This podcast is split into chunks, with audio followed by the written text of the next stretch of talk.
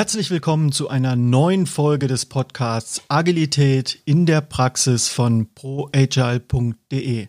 Mein Name ist Christian Müller und ich freue mich, dass du wieder mit dabei bist. Ja, und heute ist bei mir der Dr. Markus Richter. Er ist 44 Jahre jung, kommt aus Berlin und ist im Münster aufgewachsen. Er ist der Beauftragte der Bundesregierung für Informationstechnik, kurz der CIO der Bundesregierung. Mit ihm werde ich mich über das Thema Digitalisierung und der Verwaltung unterhalten. Ich wünsche dir ganz viel Spaß beim Zuhören.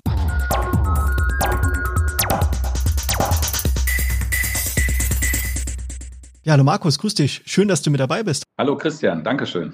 Du bist ja der CIO der Bundesregierung. Wozu braucht denn die Bundesregierung von Deutschland eigentlich einen CIO? Ja, letztendlich dafür, ähm, dass die Dinge auch tatsächlich umgesetzt werden. Ich sitze ja quasi zwischen der Politik und dem Maschinenraum. Also ich fühle mich dem Maschinenraum zugeordnet. Und da ist es meine Aufgabe, dafür zu sorgen, dass die Digitalisierung in Staat und Verwaltung tatsächlich auch passiert. Und da orchestriere ich äh, ja das Zusammenspiel auch mit den Bundesländern, mit vielen Akteuren. Und es macht großen Spaß und große Freude, weil man irgendwas für das Land bereichert einen sehr. Zugegebenermaßen könnte viele Menschen gerade den Eindruck haben, dass die Behörden, für die du im Digitalisierungsumfeld zuständig bist, gerade ihre Aufgaben teilweise suboptimal wahrnehmen. Da geht es los bei sowas wie Verzögerungen von den Corona-Hilfsmaßnahmen, die Auszahlung von Gesundheitsämtern, die noch mit Faxgeräten Daten an das RKI schicken oder teilweise sonntags und samstags gar keine Daten übermitteln. Das wirkt ja an der Nahtstelle zum Bürger manchmal etwas holprig. Wie kannst du das erklären? Wo kommt denn dieser Eindruck her? Beziehungsweise ist der überhaupt gerechtfertigt? Also grundsätzlich muss ich sagen, kann Verwaltung Krise. Und ich muss sagen, in Deutschland ist die Verwaltung sehr gut aufgestellt. Ich weiß, man guckt immer sehr stark auf das, was nicht funktioniert. Aber ich bin ja auch im Austausch mit vielen Kolleginnen und Kollegen aus anderen EU-Mitgliedstaaten und auch aus anderen Staaten. Und ich habe den Eindruck, dass sie teilweise auch wirklich bewundernd äh, auf unsere Struktur achten. Das heißt, da, wo Krisen sind, wo kurzfristig Entscheidungen getroffen werden, werden auch Prozesse verkürzt und äh, Dinge vorangetrieben. Aber eins ist klar, äh, solche Krisen sorgen auch dafür, dass auf einmal ein Spotlight auf Bereiche draufkommt, die vorher in normalen Zeiten mit normalen Fallzahlen klargekommen sind. Aber jetzt, wo das so skaliert, so hoch geht und auf einmal ganz viele Vorgänge gleichzeitig zu bearbeiten sind, sehr viel Kommunikation zu orchestrieren ist, ist der Bedarf zum Beispiel für Digitalisierung viel augenscheinlicher als in Friedenszeiten. Äh, und deswegen beschäftigt mich auch sehr die Frage, wie gelingt es uns in Friedenszeiten, äh, uns selbst so zu reflektieren, dass wir quasi immer ajour sind und bestens präpariert sind, wenn dann die Krise auf einmal losbricht. Meine Erfahrung ist, und äh, ich habe ja vorher auch beim Bundesamt für Migration und Flüchtlinge in der Flüchtlingssituation der Jahre 2015 und 16, also auch in einer krisenhaften Situation gearbeitet.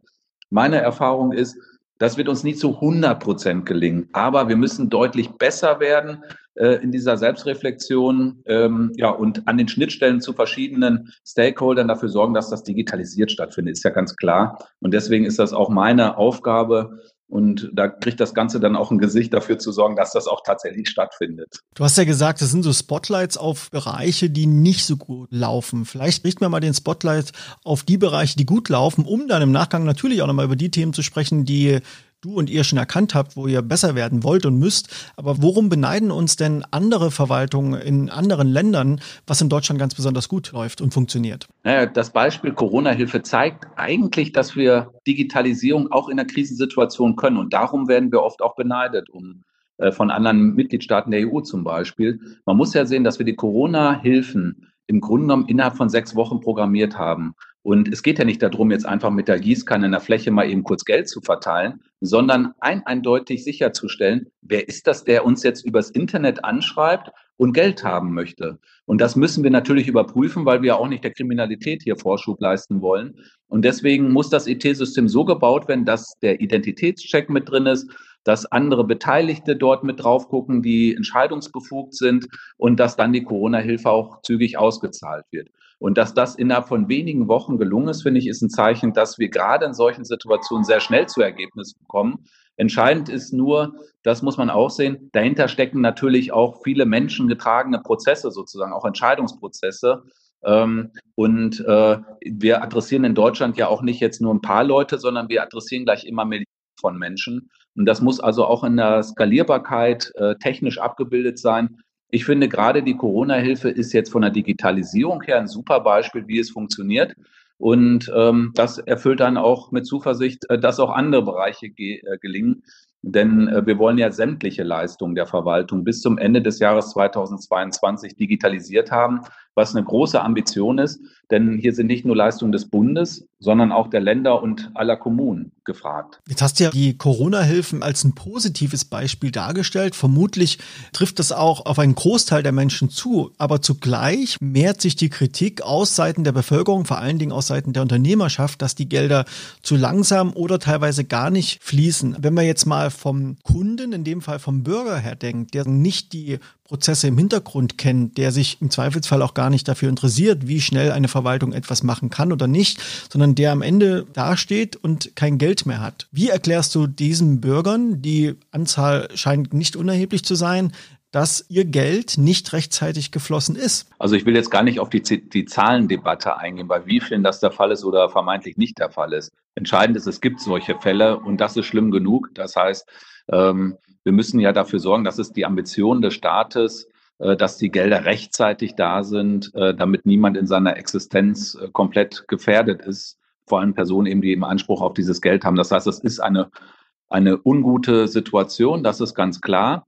Ähm, aber auf der anderen Seite muss man sagen, es ist eben auch komplex innerhalb von wenigen Wochen nicht nur so ein System aufzubauen. Ich glaube, dass die Kritik auch gar nicht jetzt die Digitalisierung betrifft, sondern die dahinterliegenden Prozesse, äh, die äh, mit verschiedenen Prüfinstanzen hinterlegt sind, ähm, damit eben hier auch kein Schindluder äh, stattfindet.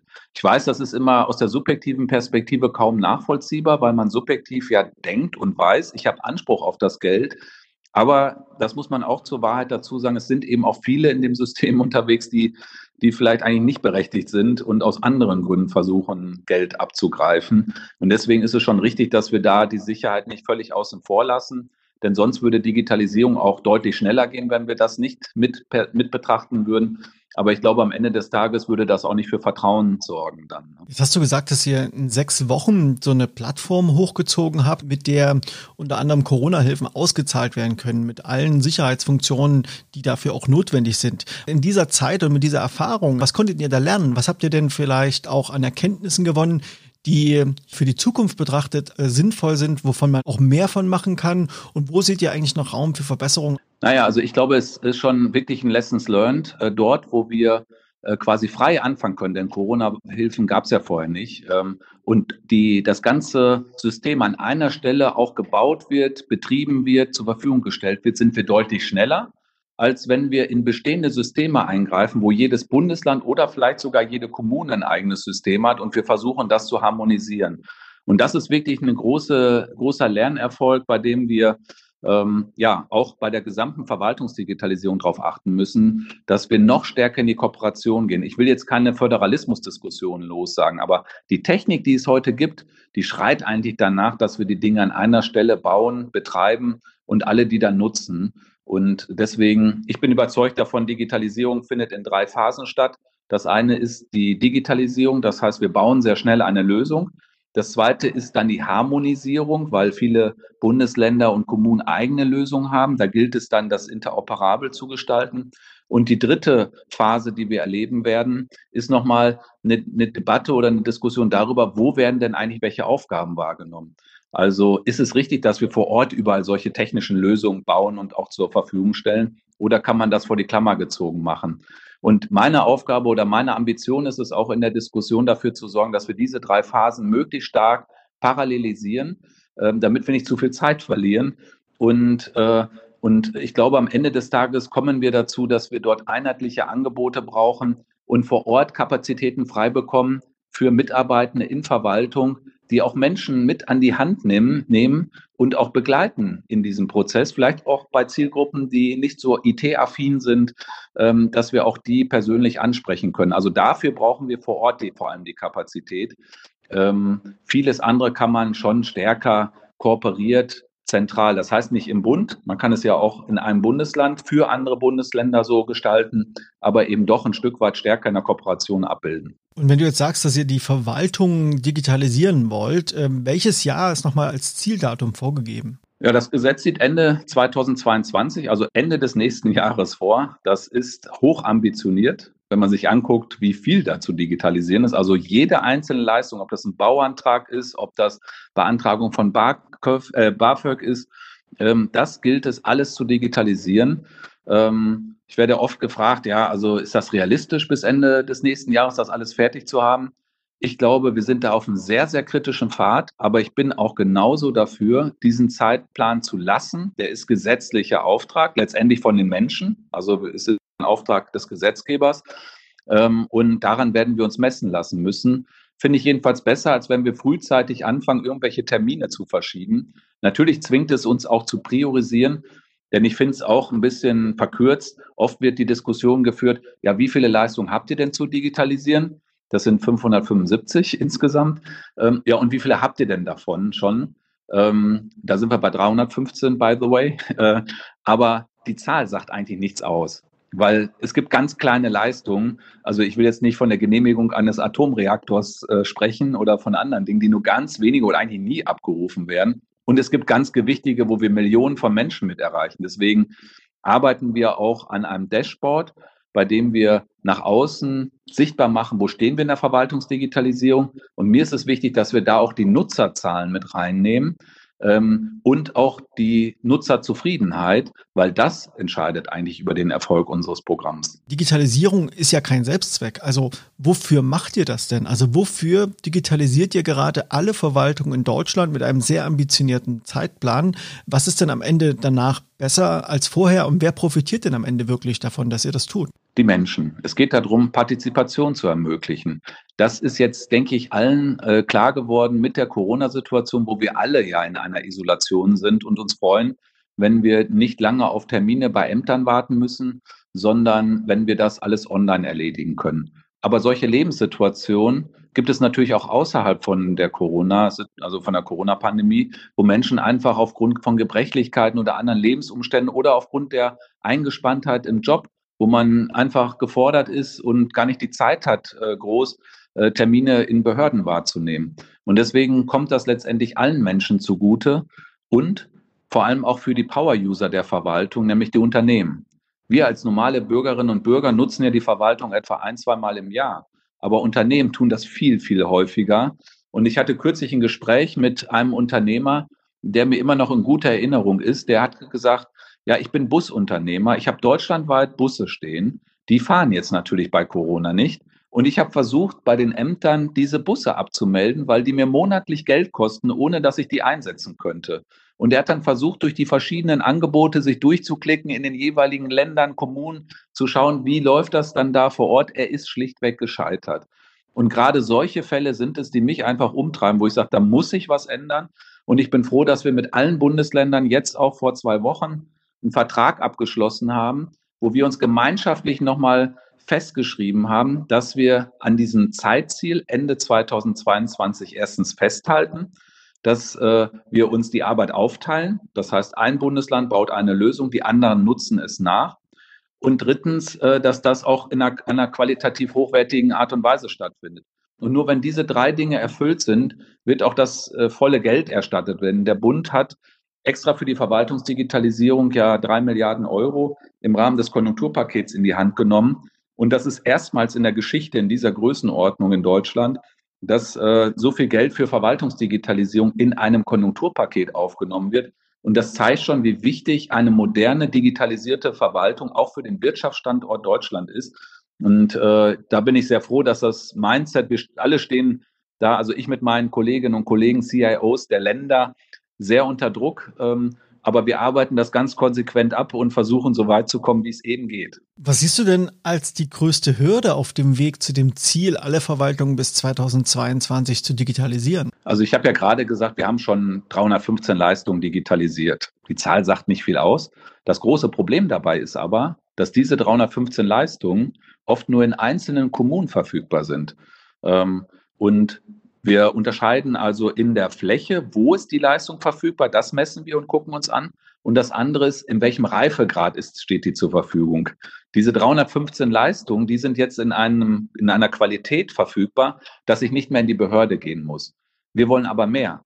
Wir wollen zum Beispiel auch, dass ein Widerspruchsverfahren gegen einen Verwaltungsakt ebenfalls elektronisch stattfinden kann.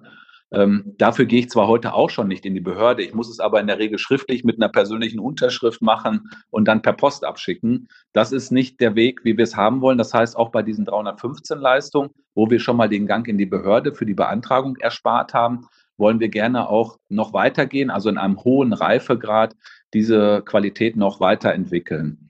Das ist also die eine Herausforderung, die Qualität weiter nach oben zu bringen. Und das andere ist wirklich dafür zu sorgen, dass es flächendeckend ist. Denn was nützt es, wenn wir irgendwann sagen, ja, jetzt haben wir alle Leistungen digitalisiert, aber schade, schade. Das ist leider nicht bei dir in der Gemeinde verfügbar, sondern nur in der Nachbargemeinde. Und das wird kein Mensch verstehen. Und deswegen machen wir das auch transparent. Wir bauen gerade das Dashboard zu dem Online-Zugangsgesetz. Das ist die gesetzliche Grundlage für das, was wir tun äh, weiter aus, wo wir quasi bis auf Landkreisebene runterbrechen können, wo ist was verfügbar. Und das ist die andere große Herausforderung, vor der wir stehen, dass das auch tatsächlich stattfindet. Warum ist es so eine große Herausforderung, diese Themen, an denen ihr arbeitet, in die Fläche zu bekommen? Also warum ist es in Deutschland so schwierig, einen Ansatz zu finden, dass kleine Regionen in Deutschland relativ schnell digitale Angebote nutzen können, die bei euch neu entwickelt werden? Ja, wir brauchen einmal Technik, also eine Infrastruktur dafür. Ähm, deswegen finde ich es gut, dass Bundesländer, die ja für die Administration bei Kommunen zuständig sind, sich zusammenschließen und Cloud-Systeme aufbauen, Plattformen aufbauen, wo es leichter möglich ist für Kommunen, sich dem einfach anzuschließen. Also es ist einmal eine technische Frage. Es ist aber auch ein Stück weit Mindset sozusagen, was sich weiterentwickelt hat inzwischen schon äh, und sich auch, glaube ich, noch weiter formieren muss. Denn bisher ist es so, dass im Grunde genommen jede Stadt, jede Gemeinde ähm, eigene Angebote sieht, die sie gerne auch mit ihrem Stadtwappen verbindet oder auch die Länder mit ihren Portalen, ne, wo äh, quasi das ja auch identitätsstiftend ist, dass ein Bundesland jetzt äh, deine eigene, eigene Angebote unterbreitet. Ähm, das kann ich zwar nachvollziehen, aber ich glaube, dass die Menschen was anderes wollen. Die unterscheiden nicht so stark, ob eine Verwaltungsleistung jetzt eine kommunale Leistung ist, eine Landesleistung oder eine Bundesleistung ist. Die wollen in idealer Weise von einer Stelle aus das alles adressieren können und idealerweise auch vom Handy aus, mobil unterwegs, schnell verfügbar. Ähm, deswegen ist es richtig, dass wir auch ein Bundesportal freigeschaltet haben, das genau das leisten soll.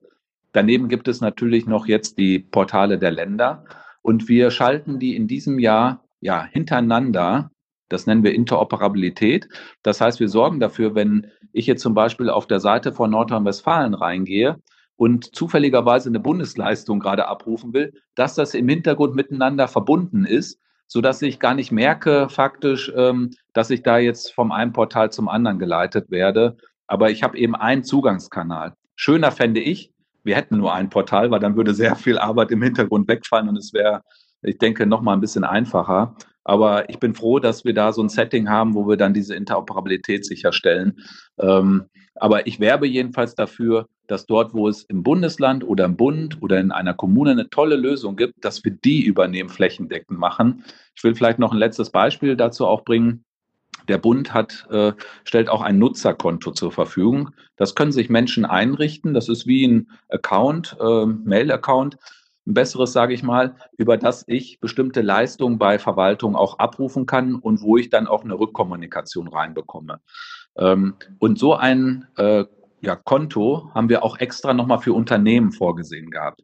Jetzt haben Bayern und Hamburg zusammen ein besseres Angebot gemacht und auch eine bessere Lösung ausgebaut. Da ist es für mich ganz klar, dass wir die Weiterentwicklung auf Bundesebene einstellen und nur noch auf diese eine Lösung gehen, weil es nützt nichts, dass wir uns dann noch gegenseitig Konkurrenz machen und die Unternehmen gar nicht wissen, ja, was soll ich denn jetzt nutzen?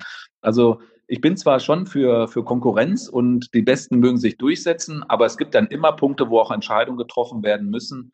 Und da finde ich es gut, dass dann eine Lösung oft besser ist als dann fünf Lösungen nebeneinander, äh, wo man dann eher für Verwirrung sorgt. Ich will ganz gerne mal Angela Merkel zu Wort kommen lassen. Die hat nämlich ziemlich genau vor einem Jahr, im Februar 2020, vor dem Bundestag eine Rede gehalten und hat unter anderem die Arbeitsweise hin zu diesem Bürgerportal, was du vorhin auch schon angedeutet hattest, erwähnt. Und ich lasse sie einfach mal kurz zu Wort kommen. Dass wir vom Bürger her denken und nicht unsere Projekte so durchsetzen, wie wir das gewöhnt sind.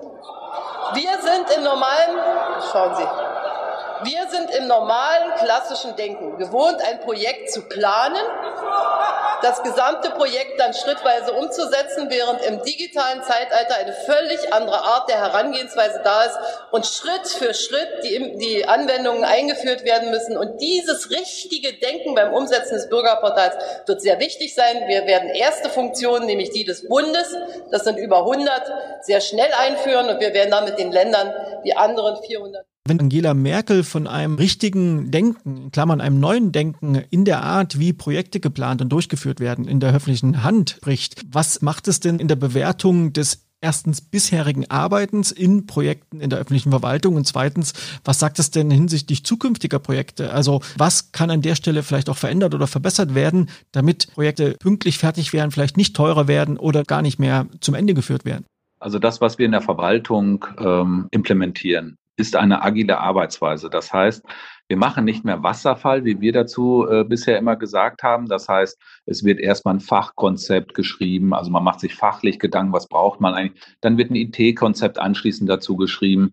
Dann gibt es bestimmte Freigabeprozesse, dann programmiert man und dann gibt man es irgendwann wieder der Fachseite zum Testen und dann stellt man fest, oh, hm, irgendwie habe ich mir das doch anders gedacht. Also sprich, dieses stille Postspiel muss aufhören ähm, und agile Arbeitsweisen, zum Beispiel Scrum, sind hervorragend dafür geeignet, crossfunktionale Teams zu besetzen, die in ganz kurzen Schleifen, Iterationen ähm, schon mal Dinge sichtbar machen. Das heißt, wir legen diese ganzen Prozesse parallel nebeneinander. Es wird parallel zur Entstehung des Konzeptes, des Fachkonzeptes, des IT-Konzeptes schon programmiert, Dinge sichtbar gemacht und unmittelbar angepasst. Das ist eine Arbeitsweise, die gibt es heute auch schon in Verwaltungen. Also ich kenne das aus früheren Verwendungen beim Bundesverwaltungsamt, aber auch beim Bundesamt für Migration und Flüchtlinge. Ich weiß, dass das im Statistischen Bundesamt gibt, auch beim BSI.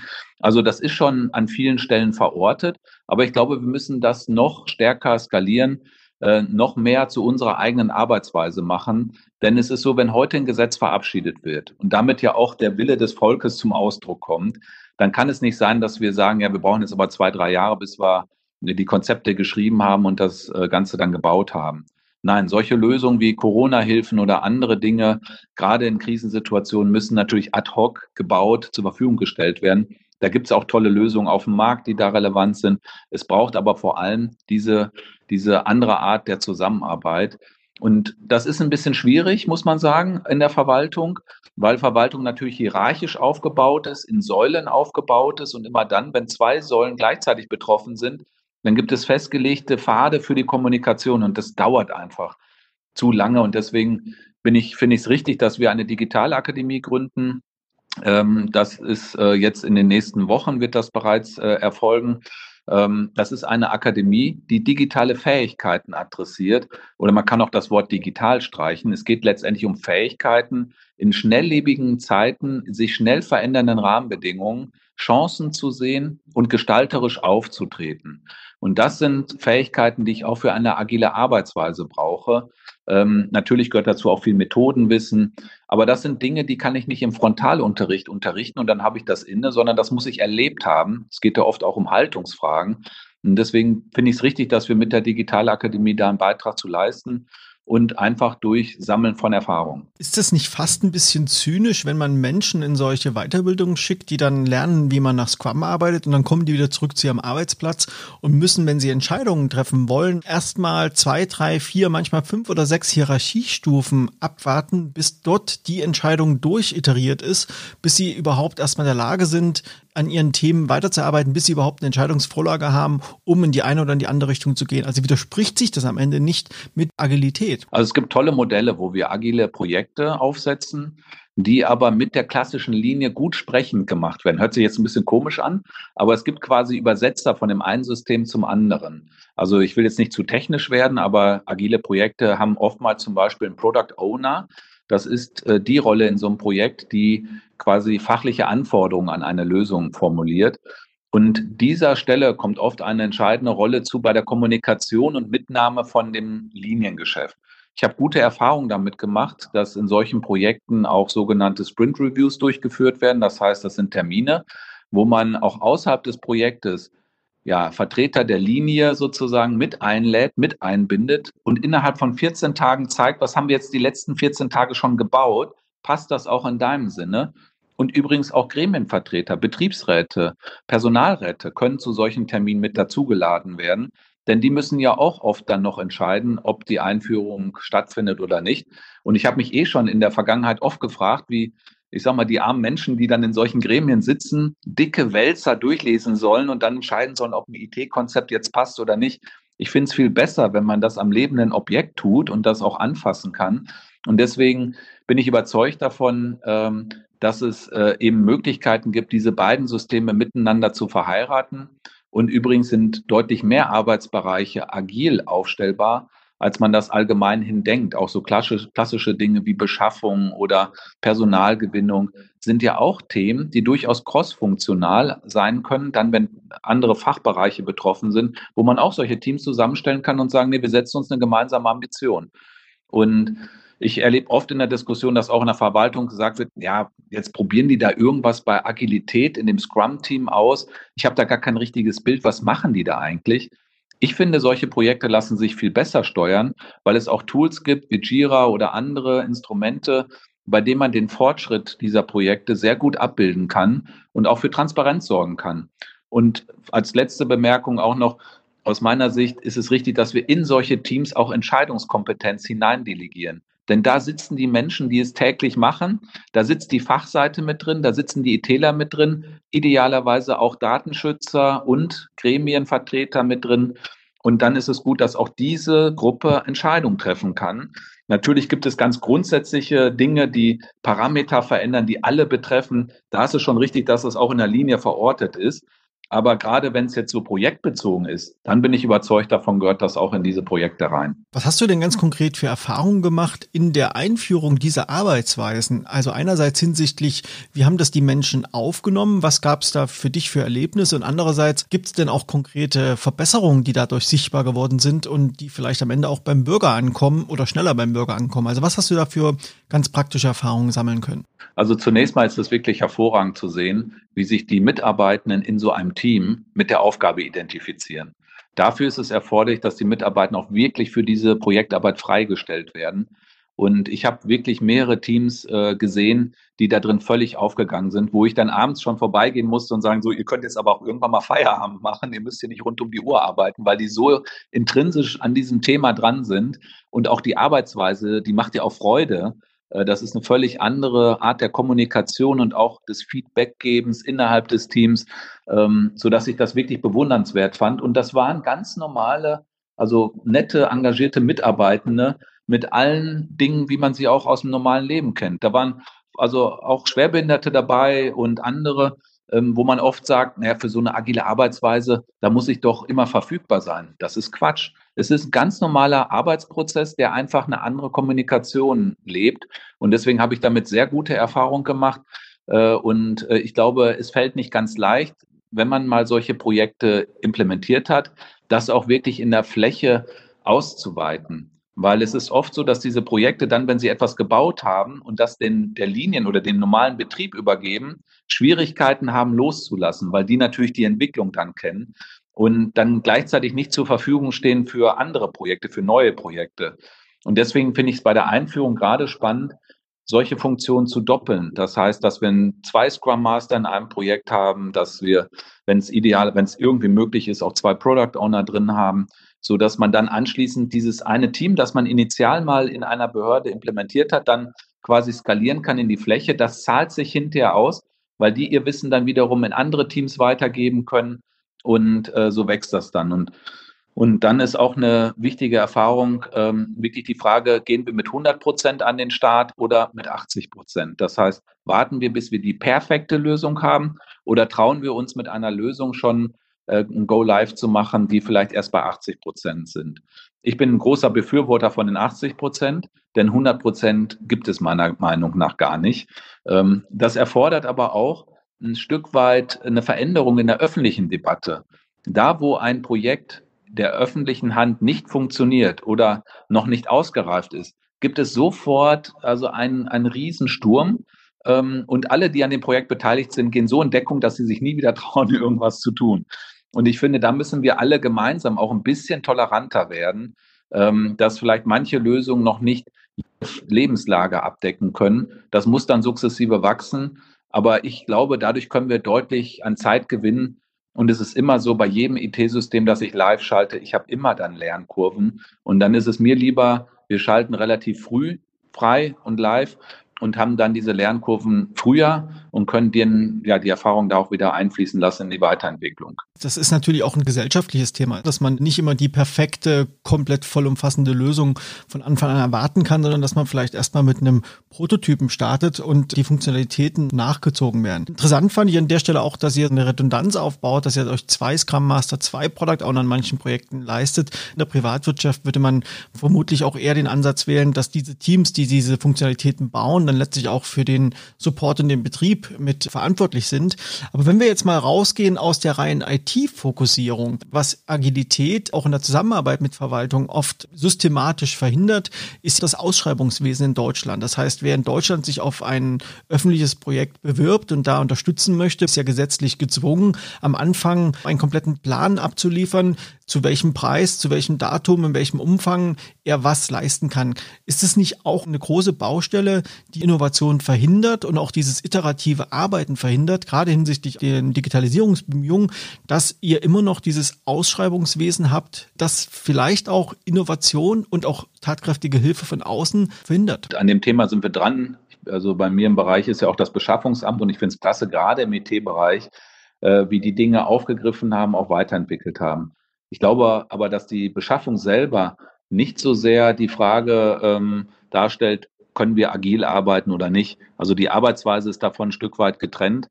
Mir ist jedenfalls wichtig, dass wir eigenes Know-how in den Behörden aufbauen, was diese agilen Arbeitsweisen anbelangt. Und natürlich hast du recht, äh, da stehen wir der Wirtschaft auch nichts nach.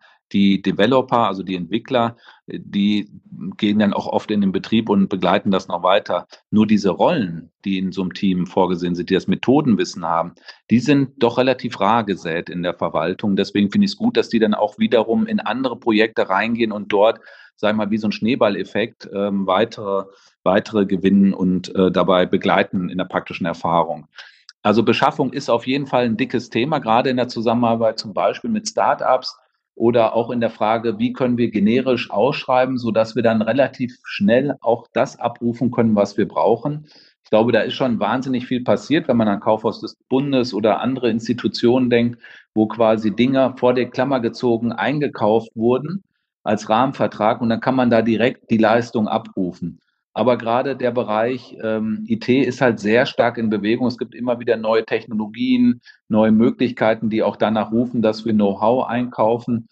Und äh, deswegen finde ich es richtig, dass wir auch mit Blick auf die Zusammenarbeit mit Startups zum Beispiel ähm, da eine Weiterentwicklung haben. Wir haben zum Beispiel gerade ein Projekt aufgesetzt, ein Team, das äh, die PGDIT nennt die sich bei uns, die überführen wir gerade in eine feste Org-Einheit. Die hat die Aufgabe, äh, genauso eine Plattform zu bilden, wo eben äh, Startups, mittelständische Unternehmen mit Verwaltung leicht zusammenarbeiten können. Und wir denken da nicht nur an Coworking Spaces, die wir damit vorsehen, sondern auch tatsächlich an Hubs, also wo es auch in Richtung Inkubator geht, wo passgenaue Lösungen ähm, zusammenfinden zum Bedarf. Ähm, und denn wir haben ja zum Beispiel beim Kanzleramt äh, auch so ein Hackathon gehabt, also wo äh, Talente Ideen eingebracht haben für zur Bekämpfung von Corona, was man da noch für technische Lösungen machen kann. Immerhin über 40.000 Menschen haben sich daran beteiligt. Da sieht man mal, wie groß dieses Potenzial ist.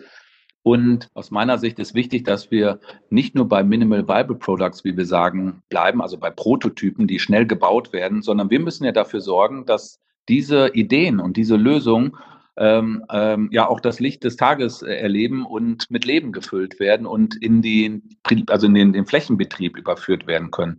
Und da finde ich es richtig, dass wir mit der PGDIT, also mit der Projektgruppe, die wir eingerichtet haben, die jetzt in so eine Linienstruktur überführt wird, also als Daueraufgabe im Innenministerium verortet wird, auch so eine Plattform etablieren, die genau das sicherstellen soll, dass wir passgenaue Lösungen für Bedarfe anführen und dann auch ähm, überführen in einen Regelbetrieb. Ich stelle mir das wirklich sehr herausfordernd vor, wenn du von Startups sprichst, wenn du von Hubs erzählst wo neue Ideen entstehen oder wenn du von dem Wir versus Corona Hackathon berichtest, wo 40.000 Menschen mitgemacht haben und dann treffen aber diese ganzen innovativen Ideen auf eine Linienstruktur, auf eine Verwaltungslandschaft, die in Teilen nicht dafür bekannt ist, dass sie besonders innovationsfreundlich ist. Wie schafft ihr es denn eigentlich, diese Themen dann auch in die Verwaltung nachhaltig zu implementieren, sodass diese Innovationskraft und dieses in kurzen Zyklen arbeiten auch dort in der Fläche wirklich ankommt? Also auf diese Frage gibt es nicht nur eine singuläre Antwort, sondern es ist ein Potpourri sozusagen an mehreren Maßnahmen. Dazu gehört eben das äh, Hineinbringen der Start-ups, dazu gehört auch der äh, Digitalservice, der, den das Kanzleramt gegründet hat, also eine Einheit, die äh, in-house-fähig ist, die gerade auch diese Arbeitsweise mitbringt und schnell ad hoc Lösungen bauen kann. Dazu gehört die Digitalakademie. Und ich bin ein Fan davon, dass wir sehr konkret gemeinsam einfach tun, weil ich könnte jetzt einfach den Kopf in den Sand stecken und sagen, ach Gott, ist das alles schrecklich, das kriegen wir nie verändert. Ähm, und ich glaube, es ist äh, erstmal richtig, dass wir das zur Kenntnis nehmen, dass, äh, dass wir da einfach auch Bedarfe haben, uns immer wieder selbst zu reflektieren und zweitens konkretes Tun haben. Ich bin so vorgegangen, dass äh, ich hier mit dem Team äh, aus dem Innenministerium so einen neuen Punkteplan entwickelt habe, wo wir gesagt haben, in diesen neun Punkten wollen wir binnen von zwölf Monaten ganz konkret messbar Schritte nach vorne gemacht haben. Und wir haben 34 Projekte diesen neun Punkten zugeordnet. Das hört sich jetzt ein bisschen viel an, ist es auch. Aber diese Projekte haben eben eine Laufzeit von zwölf Monaten. Und da soll innerhalb dieser Punkte auch wirklich ein Schritt nach vorne gemacht werden. Ich bin Freund davon, von vielen kleinen, konkreten Schritten, als immer das große Rad nur vor Augen zu haben und sich zu wundern, warum man das nicht drehen kann. Und ich bin sehr stolz und echt beeindruckt auch von der Mannschaft, die da dran arbeitet. Ähm, das nimmt man ja so auch gar nicht wahr. Auch im Innenministerium sitzen ganz normale Menschen, die sich täglich Gedanken machen, wie können wir hier die Dinge weiterentwickeln. Und gerade auch bei diesen Projekten achten wir darauf, dass es auch Dinge sind, die die Menschen sehen, wahrnehmen. Denn mir geht es auch darum, eine Kultur der Digitalisierung zu etablieren und zu befördern, dass wir auch die positiven Veränderungen kommunizieren und dafür sorgen, dass sie auch angenommen werden. Denn nichts ist schlimmer, wenn wir etwas bauen und am Ende des Tages ist es vielleicht auch eine gute Lösung, die nutzerzentriert ist und äh, alles mit berücksichtigt. Aber wenn dann doch niemand diese Dinge nutzt, dann ist das, äh, dann ist das ein großer Misserfolg. Das heißt, es gilt darum, auch darüber zu kommunizieren, die Dinge darzustellen, Partizipation zu ermöglichen. Und dann bin ich überzeugt davon, dass sich die Dinge verändern. Und ich, ehrlich gesagt, ich habe auch den Eindruck, es verändert sich jetzt gerade ganz erheblich was in der, in der Verwaltung. Ähm, wenn wir über Homeoffice sprechen, über die Wahrnehmung, dass ähm, ja, Digitalisierung auch einem selber helfen kann, räumliche Diskrepanzen zu überwinden, ähm, und äh, dafür eben auch so ein Unternehmertum oder so ein Gedankengut erforderlich ist, dann ist das etwas, äh, wo man auch sagen kann, da geht tatsächlich so ein Wind auch durch die Verwaltung, durch alle Bereiche der Verwaltung, was ich sehr, sehr ermutigend und sehr spannend finde. Lieber Markus, ich merke schon, du bist ein sehr optimistischer und sehr zuversichtlicher Mensch und ich glaube, das muss man auch sein, in dieser Funktion die deutsche Verwaltungslandschaft zu digitalisieren, das Ganze auch mit einer ganz anderen Zeitdynamik zu machen. Was schafft dir denn im Tag Zuversicht und was lässt dich denn im täglichen Tun diesen Optimismus immer wieder auch am Leben halten? Du, ganz einfach. Ich stelle mit dem Team zusammen äh, immer wieder die Frage, was haben wir heute getan, damit es den Menschen im Land besser geht? Ich weiß, das hört sich jetzt ein bisschen pathetisch an und äh, vielleicht auch ein bisschen abgehoben, aber am Ende geht es genau um diese Frage. Und wenn man dann auf den Tag zurückblickt und sagt, naja, gut, also an der Stelle ist zwar nicht unmittelbar, aber zumindest mittelbar etwas passiert, wo wir gemeinsam es geschafft haben, einen Schritt nach vorne zu gehen, dann ist das unwahrscheinlich motivierend.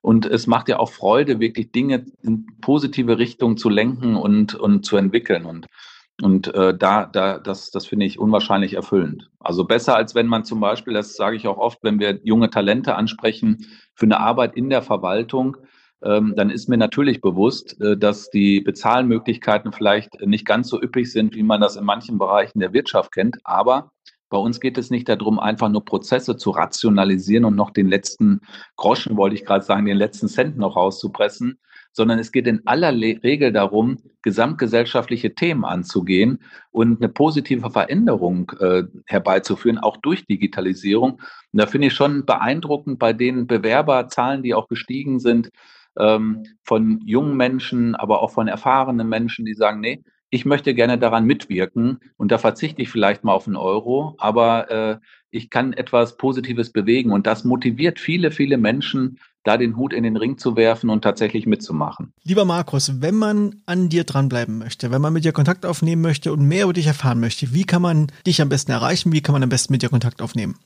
Also ich würde vorschlagen, einfach über Twitter, CIO Bund ist da mein Name, bin ich leicht auffindbar und freue mich immer, wenn sich jemand meldet, äh, der auch noch eine spannende Idee hat äh, und das greife ich auch auf jeden Fall auf. Ich habe die Hoffnung, dass mit deiner Arbeit auch das Thema Digitalisierung, agile Verwaltung und Bürgernähe sich deutlich steigert. Ich danke dir an dieser Stelle für das Gespräch, für die ersten Einblicke, die du den Hörerinnen und Hörern und mir gegeben hast zu den Herausforderungen, die dein Job jeden Tag mitbringt. Vielen, vielen Dank, dass du im Podcast mit dabei warst. Vielen Dank, Christian.